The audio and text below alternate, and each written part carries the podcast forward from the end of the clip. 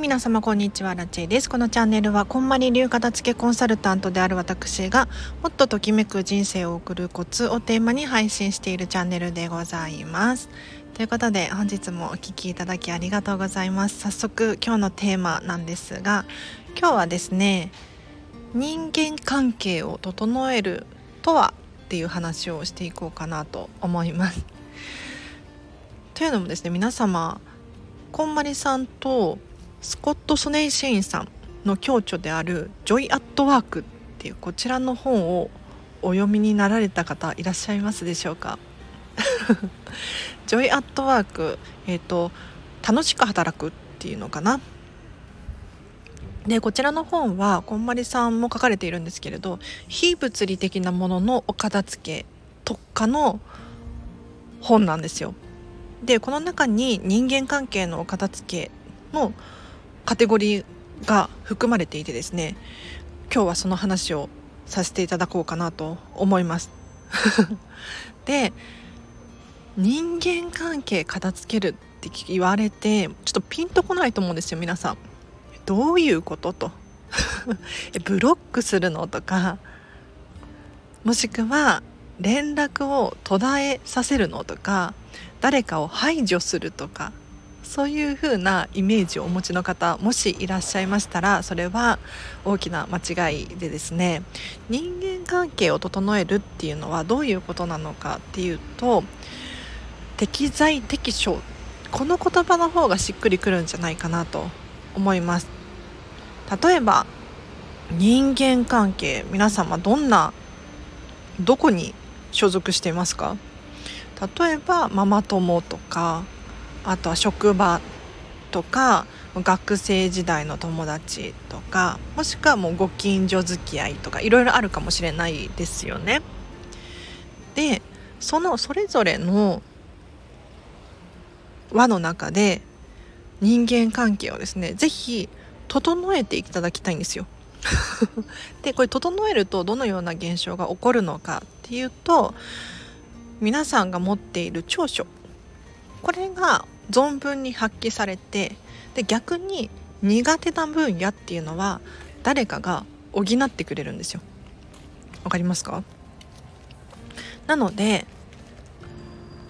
より良い関係がこうどんどんどんどん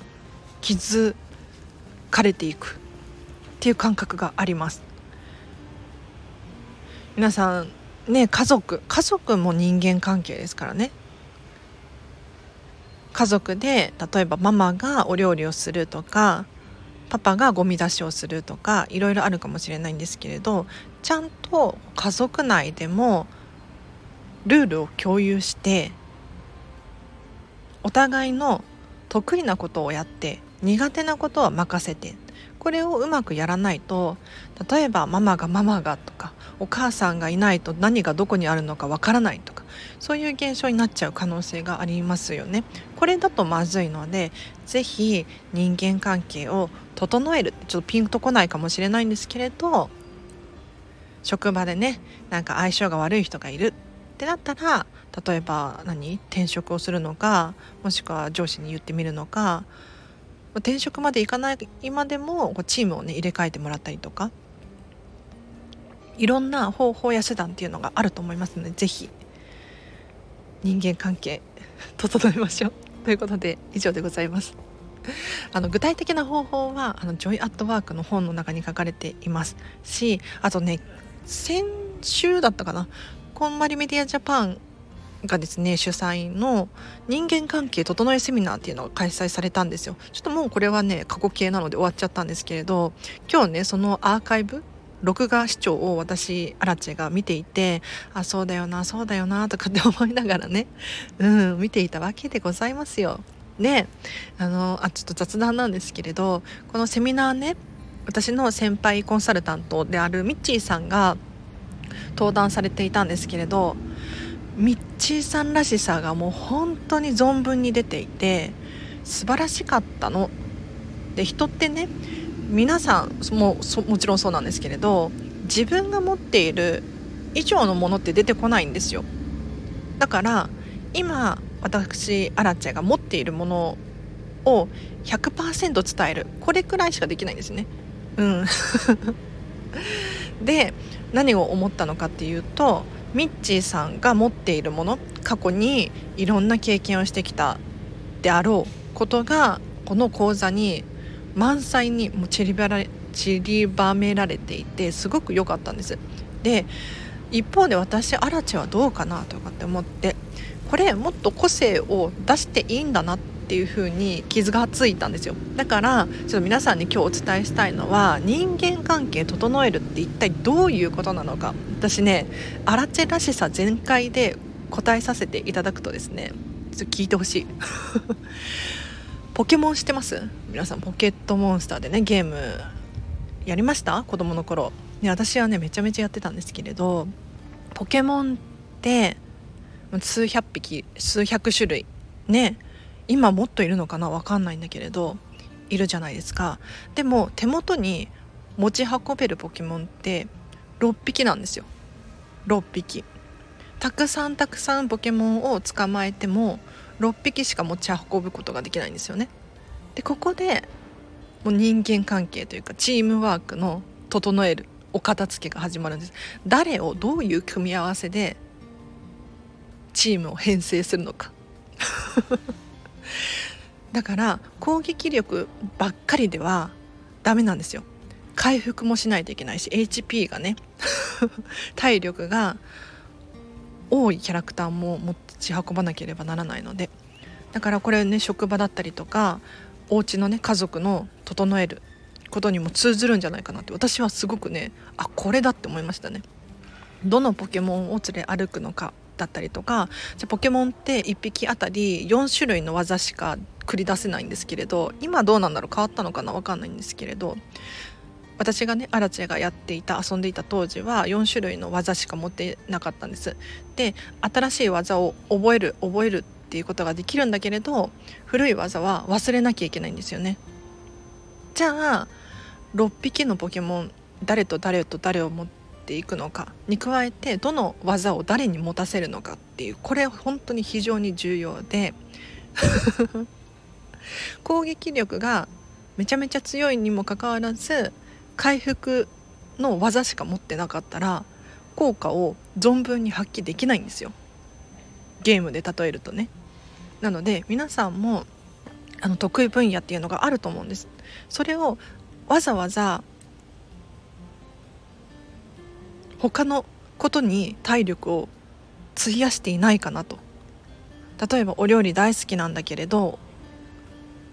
お料理に100%力を注ぐことができないとか逆にお料理嫌いなんだよねとかあるかもしれないですよね。そういう時はこう整える必要がある。いやちょっとねゲームに例えていこうかな今後。分かりやすいよね。あの私アラチェは分かりやすいなと思った。うん。ということで以上でございます。皆様お聞きいただきありがとうございます。お知らせがあります。これめちゃめちゃ重要。えっ、ー、とアラチェの新しい記事が公開されました。ウェブライターをやっておりましてですねフェムパスさんっていうところでもっとときめく人生を送るコツをテーマに連載をさせていただいております。今回はですね今回書かせていただいた記事は行きたい場所に連れてってくれるクローゼット。っていうタイトルなんですけれどちょっとピンとこないかもしれないんですが皆様クローゼットをこうね開けていただくとどんなお洋服が手前に来てるかな。で、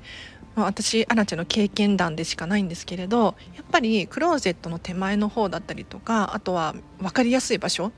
ていうのはですねよく着る服が並んでいます。一方で、まあ、今だと冬服とかがね押し込められているんじゃないかななんて奥の方にやられてるんじゃないかななんて思うんですけれど要するにクローゼットを見るだけでどこに行くためのお洋服が手前に並んでいるのか。自分はどこに行くためにお洋服を選んでいるのか。これが分かってくるんですよ。だから面白いことにね私アラチェディズニー大好きでしょ？ってなってくるとディズニー行きのお洋服とかが割と目立つところにあったりとかもしくは量が増えてきている。なんていう現象が起こります。だからカジュアルなお洋服ばっかり。なんだけれど本当はもうちょっとかしこまったレストランとかそういう場所に足を運びたいっていうふうに思っているのであればそれはちょっと違うよね。伝わってる？伝わってますか？だから本当はちょっと高級な場所に行きたいのであればお洋服クローゼットの中にあるお洋服たちがもうちょっとフォーマルな子たちが並んでいるべきじゃない？まあまあねもちろんあの